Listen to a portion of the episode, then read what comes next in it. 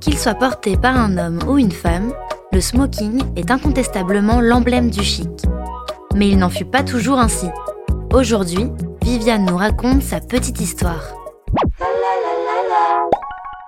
En 1896, en Grande-Bretagne, le prince Édouard VII envoyait à son ami l'américain James Potter chez son tailleur lui faire faire une veste courte dont les revers étaient en satin.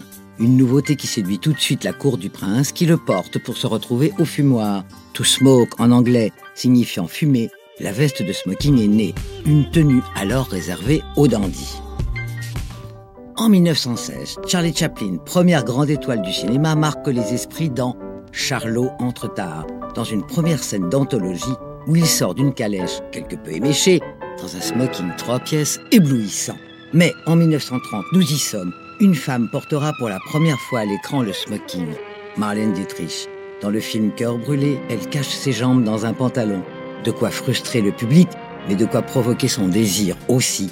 C'est ainsi que le pouvoir se prend. Mais tout change dans les années 60 grâce à un certain Yves Saint-Laurent. À l'époque où la robe de soirée domine, Saint-Laurent choque en adaptant le smoking pour les femmes. Réalisé pour la première fois et porté par le mannequin Hula, par Daniel Luquet de Saint-Germain, l'accueil de la presse reste très critique. Pourtant, de nombreuses personnalités telles Françoise Hardy ou encore Catherine Deneuve en deviennent les ambassadrices. Dans les années 70, c'est justement Catherine Deneuve qui immortalise le smoking, le portant nu sous sa veste. 2012, enfin, Eddie Slimane, le nouveau directeur artistique de la maison Saint-Laurent, donne un nouveau souffle au smoking. Asymétrique, à paillettes, aux épaulettes extra larges, sans manches, en robe. Le smoking n'a pas fini d'inspirer les créateurs, et heureusement.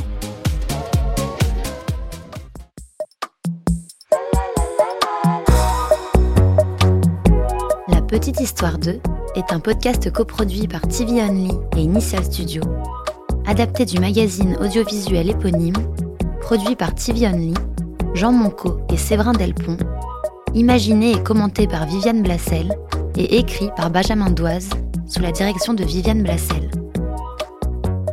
Production éditoriale, Sarah Koskiewicz et Louise Nguyen, assistée de Sidonie Cotier. Montage et musique, Johanna Lalonde.